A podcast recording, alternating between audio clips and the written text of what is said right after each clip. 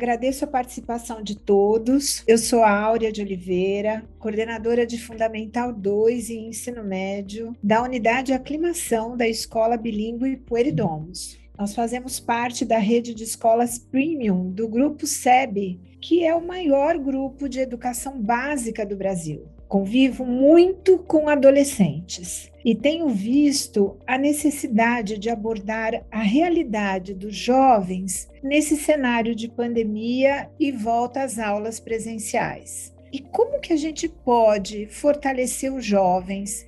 Como que a gente pode fortalecer os pais nesse momento que temos atravessado aí com a pandemia. E para falar um pouquinho disso, né, porque entendemos a importância do assunto, nós trouxemos a Beth Rodrigues para conversar com a gente sobre esse assunto e ela que é consultora educacional, trainer em disciplina positiva, reconhecida pela Positive Discipline Association e especializada em atendimento à paz. Ela é co-tradutora dos livros da disciplina positiva. Então, acho que ela tem aí uma expertise importante para conversar conosco sobre esse assunto. Beth, estamos muito gratas pela sua presença, por estar conosco nesse momento importante. Muito obrigada pelo convite, pela oportunidade, é uma honra. E vamos começar conversando um pouquinho sobre como a disciplina positiva vê o processo da adolescência, Beth? Essa é uma pergunta muito interessante, Áurea, porque todos nós passamos por essa fase, né, da adolescência, mas parece que a gente esquece como é ser adolescente depois que se torna pai e mãe. Então vamos lá, olha. Uma das características assim mais importantes, mais básicas, né, da adolescência é essa grande necessidade que os adolescentes têm de, de descobrirem quem eles são eles não querem mais ser filhos dessa pessoa, alunos daquela escola, eles querem ter uma própria identidade, sabe? Eles, isso explica por que, que eles passam a querer usar roupas diferentes, né, daquele estilo que os pais usam, uh, buscam estilos musicais diferentes. Isso tudo parece rebeldia, mas é típico dessa faixa etária, né? E os pais devem se lembrar e não devem levar para o pessoal, porque eles não estão uh, sendo rebeldes, eles estão testando sim os valores familiares, eles estão exercitando o seu poder pessoal, a sua autonomia, é porque eles estão passando por grandes mudanças, mudanças físicas, isso a gente vê rapidamente, né? Os moços com barba e tudo mais, a voz muda, as moças com corpo de mulher, e principalmente mudanças emocionais grandes alterações no humor, vocês sabem disso. Um dia grande alegria, euforia, no outro dia, assim, é, você é a pior pessoa do mundo, eu te odeio, tudo é muito intenso, porque os hormônios nessa fase da adolescência estão a mil. E as prioridades dos adolescentes também são muito diferentes das dos adultos, né? Até outro dia, a família, a escola estavam ali no topo das prioridades da infância. E na adolescência, vocês sabem que quem está no topo das prioridades são os amigos as paqueras, namorados, os pares. Essa pressão social é muito forte né, na adolescência. Os pais, sinto muito dizer isso, não sei se todos estão cientes disso, mas eles passam a ser um constrangimento para muitos adolescentes. Sabe aquela história de ah, não pega bem eu ser visto com você de mão dada, né, num lugar público. Então, aquela coisa clássica, aquele pedido clássico dos adolescentes de deixar na esquina para não ser vistos, sendo levados, deixados, né? E é na adolescência também que eles começam a querer ter mais privacidade em relação aos pais, às outras pessoas, começam a querer a ter os seus segredos de, de adolescência, quererem ficar mais no seu quarto, né, trancados. E é um desespero para nós pais hoje em dia, porque a gente sabe que eles, com celular, celulares em mãos, eles não estão sozinhos, né? Então é um perigo mesmo. E ainda para complicar essa relação aí com da adolescência com, com os adultos, eles se acham onipotentes nessa fase, acham que sabem tudo. E na verdade, né, não são mais crianças mesmo, mas ainda não sabem ser adultos, estão nesse processo, nesse processo de desenvolvimento, de, de transição. Então, é mesmo uh, bem difícil uh, essa fase da adolescência. Bom, e eu imagino, né, Beth, que vivendo a adolescência num período de pandemia, as coisas ainda se tornam mais desafiadoras, né? Imagino que com toda essa necessidade deles se sentirem onipotentes e de repente se verem privados de convívio, de, de fazer as coisas que eles curtem fazer e ficarem reclusos em casa. Então, eu imagino que a situação de adolescência na pandemia deve ter trazido desafios e oportunidades. Que oportunidades você acha que foram possíveis, que a pandemia trouxe na relação entre pais e filhos, Beth? Acho que muitas, sabe, Áurea? Uh, uma que eu, assim, imediatamente eu consigo pensar e lembrar é essa grande oportunidade de convivência, de conhecimento, de contato, sabe? Porque antes da pandemia, né, cada um estava lá vivendo a sua vida, Uh, e com um fato assim mundial que afeta absolutamente todo mundo no mundo inteiro, a gente obrigatoriamente passou a olhar para o outro. Então, as pessoas estão mais solidárias, mais generosas, aumentou essa consciência social. E os adolescentes e adultos que passavam tanto tempo fora de casa, com todas as atividades, restava muito pouco tempo para por dia mesmo, assim, para convivência, para se conhecerem, para aprenderem uns com os outros. E esse isolamento social, esse confinamento acabou sendo assim uma, uma, uma, oportunidade, porque foi, né, fomos forçados a ficar juntos. As famílias que aproveitaram essa oportunidade aprenderam a conversar ou reaprenderam a conversar, a se divertir, a resolver problemas, a lidar com os, os sentimentos, porque, olha, não está fácil para ninguém. Um, mas uh, se quem soube aproveitar né, é, é, essa oportunidade de ficar em casa, eu acho que o fato da escola ter entrado em casa também, o fato dos pais passarem a acompanhar mais de perto as aulas dos filhos, isso tudo aproximou a, todo mundo teve a oportunidade também de rever quais são as nossas prioridades, o que realmente importa, sabe? Essa aproximação entre os familiares, né? Esse, esse valor para a saúde, para a educação, para o conhecimento, eu acho que foram grandes oportunidades que a pandemia trouxe. Então, agora, por outro lado, né? Conta para gente um pouquinho que desafios você é, traz para que os pais possam refletir sobre e aprender também com isso, né? É, também não foram poucos os desafios, você tem razão, porque olha, justamente por causa dessa convivência tão intensa, né? Sete dias por semana, 24 horas por dia, todo mundo junto no mesmo teto, né? Tentando se reorganizar, rever acordos, regras, tarefas, enfim, uso dos espaços né, os adultos em casa também trabalhando. Tudo isso aumentou o, os conflitos, aumentaram os conflitos. Então, a, pandi a pandemia, assim, sozinha, já trouxe essa tal dessa fadiga pandêmica. Né? As emoções de todo mundo ficou à flor da pele. Eu sempre digo que está difícil para todo mundo. Né? O medo, que é uma coisa natural, um sentimento natural, virou pânico com a pandemia. Né? A tristeza, virou depressão, a raiva, ódio, insegurança, sei lá, desespero, né? Tá... Agora, para os adolescentes, eu acho que está até mais difícil, porque nós, adultos, os idosos, nós, nós já vivemos um tanto aí para saber que tudo vai passar, né? Mesmo que demore um tempo.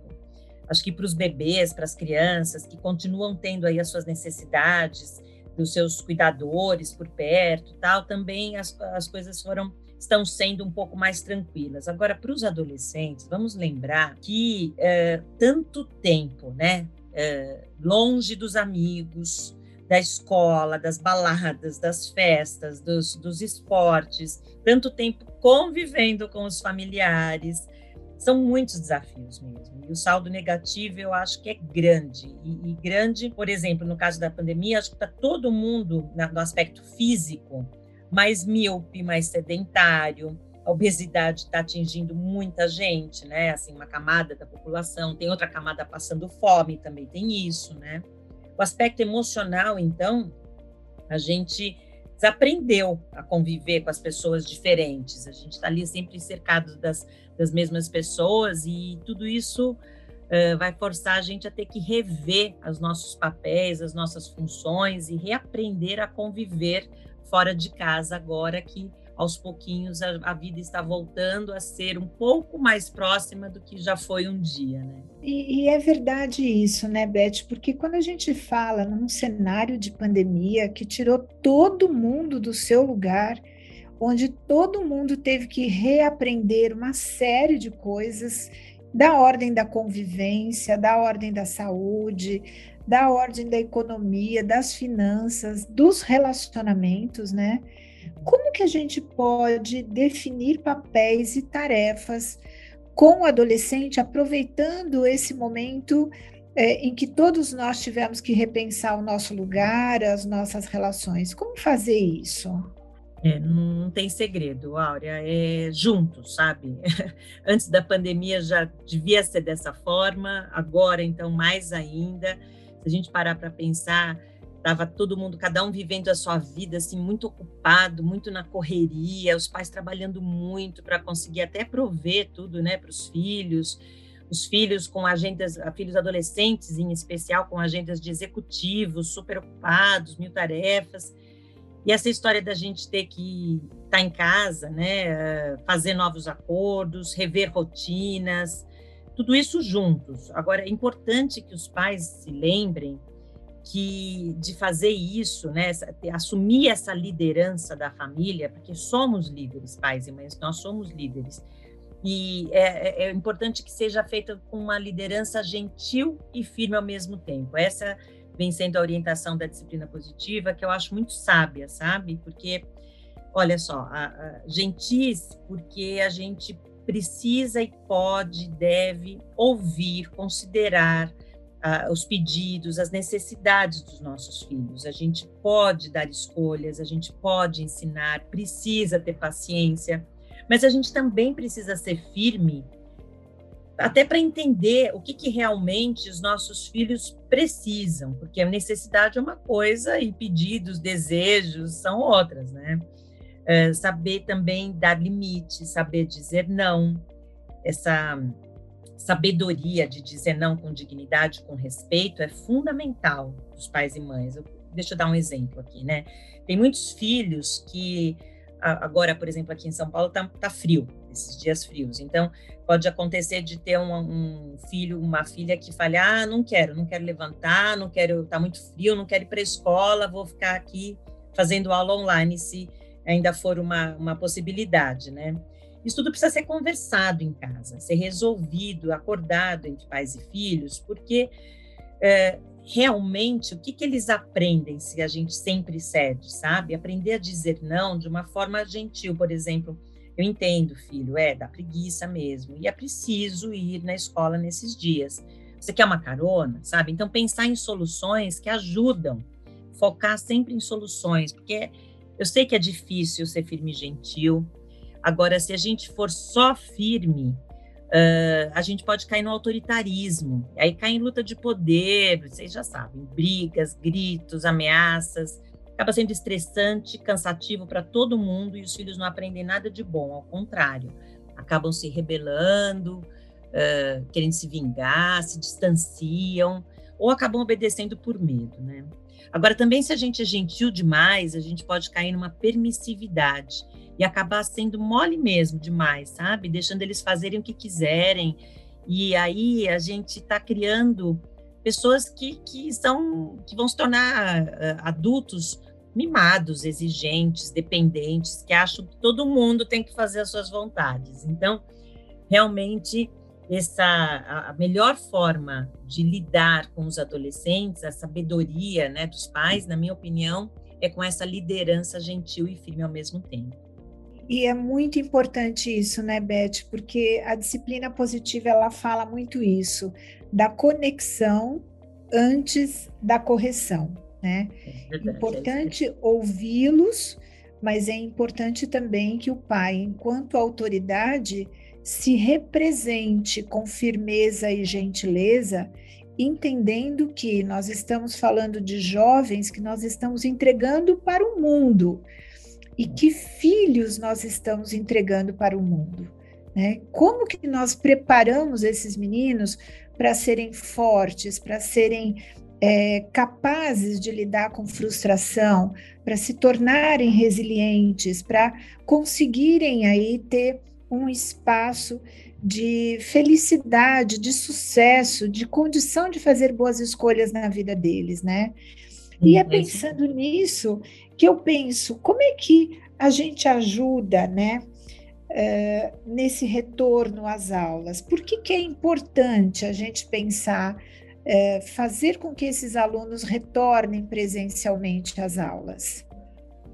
Ah, eu estou aguardando ansiosamente esse momento, sabe, Áurea? Porque a escola é, é, uma mini sociedade, então ela realmente é necessária. Eu acho que esse é um dos, uma das oportunidades da pandemia também, que eu esqueci de mencionar antes, porque finalmente a, a escola, os professores, a educação passaram a, a, a, mostrar o seu, a sua necessidade, né? Todo mundo, os alunos ficaram, ficaram sim, perceberam a importância disso, os pais, todo mundo. E é o local mais seguro que os nossos filhos podem ir, assim que a pandemia, né, suavizar e que a gente puder voltar todos exclusivamente no modelo presencial, vai ser o ideal. Eles precisam desenvolver as habilidades sociais, as habilidades emocionais, e a escola é o melhor lugar para se aprender isso, ou reaprender, no nosso caso, a viver em sociedade, a conviver, a conviver com outras pessoas. Não é fácil se relacionar com outras pessoas. E na escola é um ambiente em que eles vão se relacionar com colegas, com professores, com outros adultos. É, é, e é também na escola que, que acontecem os conflitos, então aprendem a resolver conflitos, aprendem a, a, tomar decisões, aprendem conhecimentos mesmo, técnicos, acadêmicos importantes, desenvolvimento todo, né, cognitivo, e principalmente a questão dos sentimentos, a, toda essa esse desenvolvimento, por isso que a gente fala tanto de desenvolvimento socioemocional. Nós queremos que os nossos filhos sejam adultos respeitosos, corajosos, independentes, né, confiantes, responsáveis, bem-sucedidos. Você mesma mencionou a resiliência, queremos que eles sejam resilientes e muito mais. Só tem um jeito deles desenvolverem tudo isso que é praticando. E quando eles estão em casas, assim, a gente usa muito essa expressão, né, na bolha, assim, super protegidos, sempre sendo atendidos, não passando por nenhuma frustração, tal. Eles não estão aprendendo nada, não estão se desenvolvendo.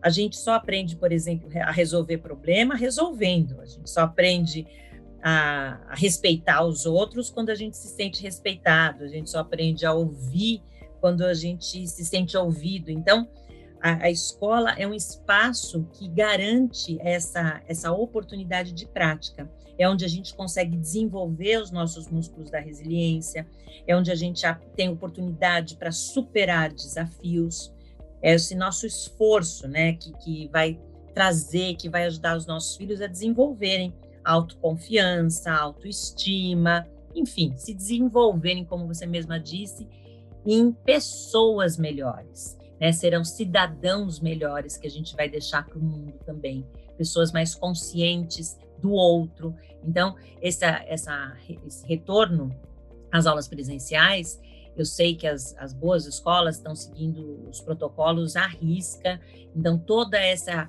reeducação, né, o uso da máscara, os cuidados com a higiene, tudo isso está sendo muito bem cuidado pelas boas escolas e a gente sabe que os nossos filhos terão a oportunidade de voltar, né, de pegar de novo aí a, o volante da, da própria vida e aprender a praticar para poder um dia dirigir seu próprio carro. Eu gosto dessa metáfora porque até outro dia os nossos filhos adolescentes, tá, antes de serem adolescentes, eram pequenos, estavam lá no banco de trás, na cadeirinha. Aí eles começam a ficar adolescentes, né? Começam na pré-adolescência já querer passar para o banco do lado da gente enquanto a gente dirige o carro.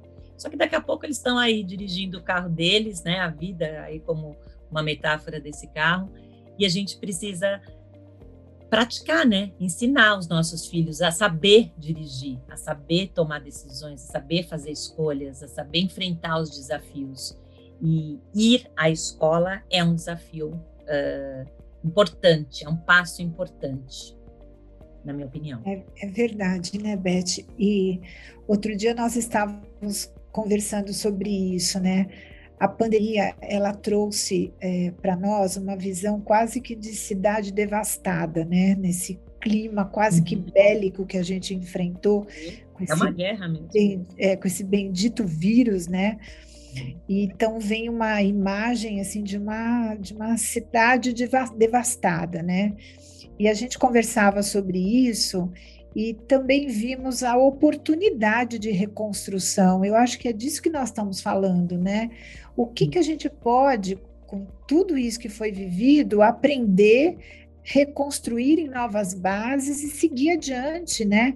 Mais fortalecidos, aprendendo mais com tudo isso, né? Mas é de verdade, a gente está lidando com adolescente, e adolescente, ele vai querer fazer as coisas do jeito dele, a gente sabe que é uma característica, né?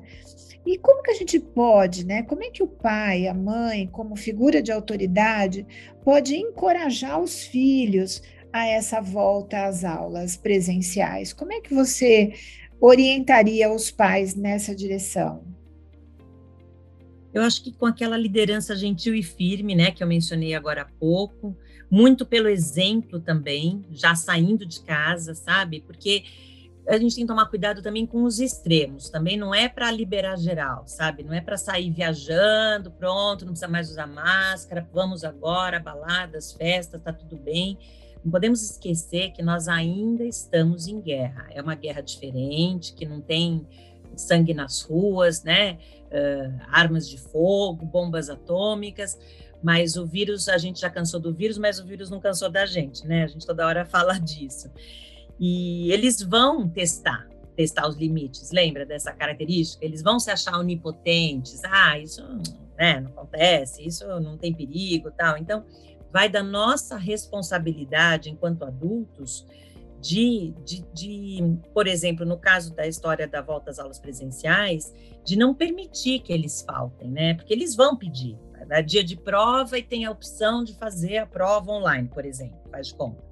E aí cabe a nós, né, pais, mães, adultos responsáveis, sabermos dizer não, sabe? Não ceder, não ceder aos, aos desejos, aos caprichos, às vontades, porque isso é diferente de necessidade deixa claro sempre a mensagem de amor, o quanto a gente os ama, o quanto a gente quer o melhor para eles e que ceder não é sinônimo de demonstrar amor. Ao contrário, muitas vezes a gente demonstra esse amor dizendo não, dizendo quais são os limites, né? Deixando para mesmo que eles depois te, chamem de chato, chata, você é a pior mãe do mundo, né?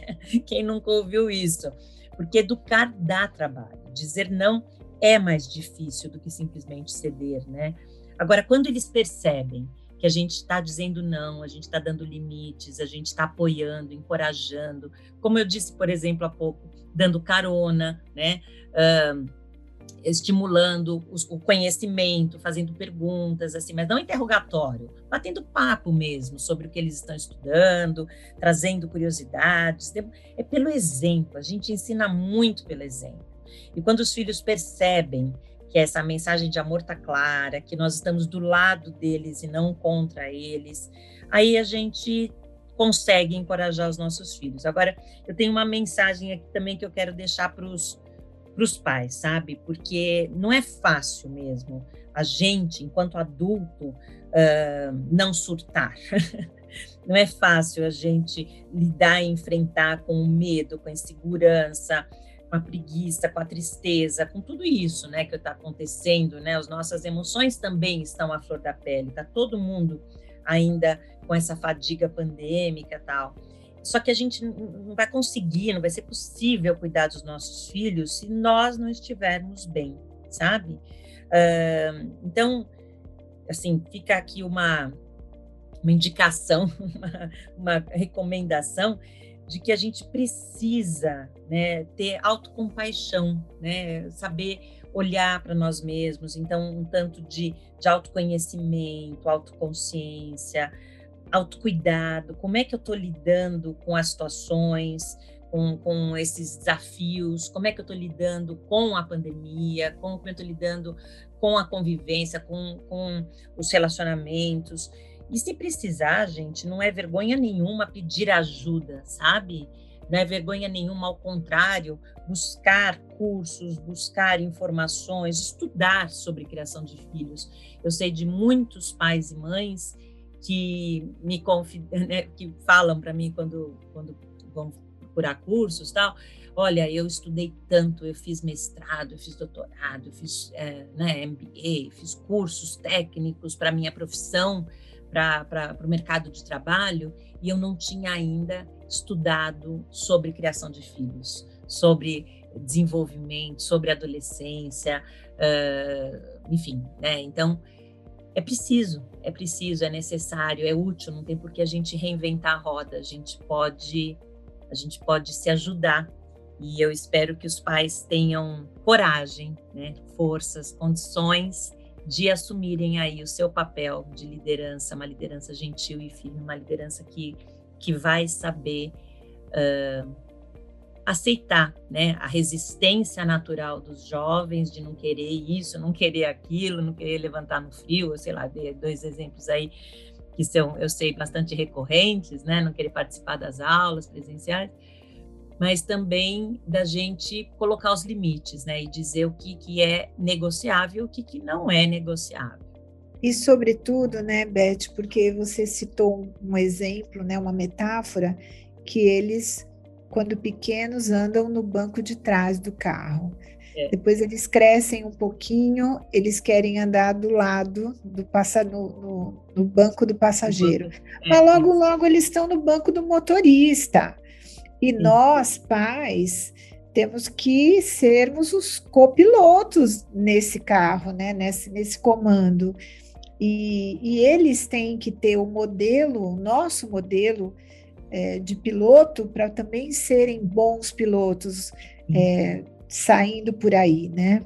Então eu Até acho porque, que Áurea, desculpe é. ainda, é. ainda sobre isso, é, quando eles estiverem ali conduzindo a própria vida, né? Porque daqui a pouco, gente, voa, sabe?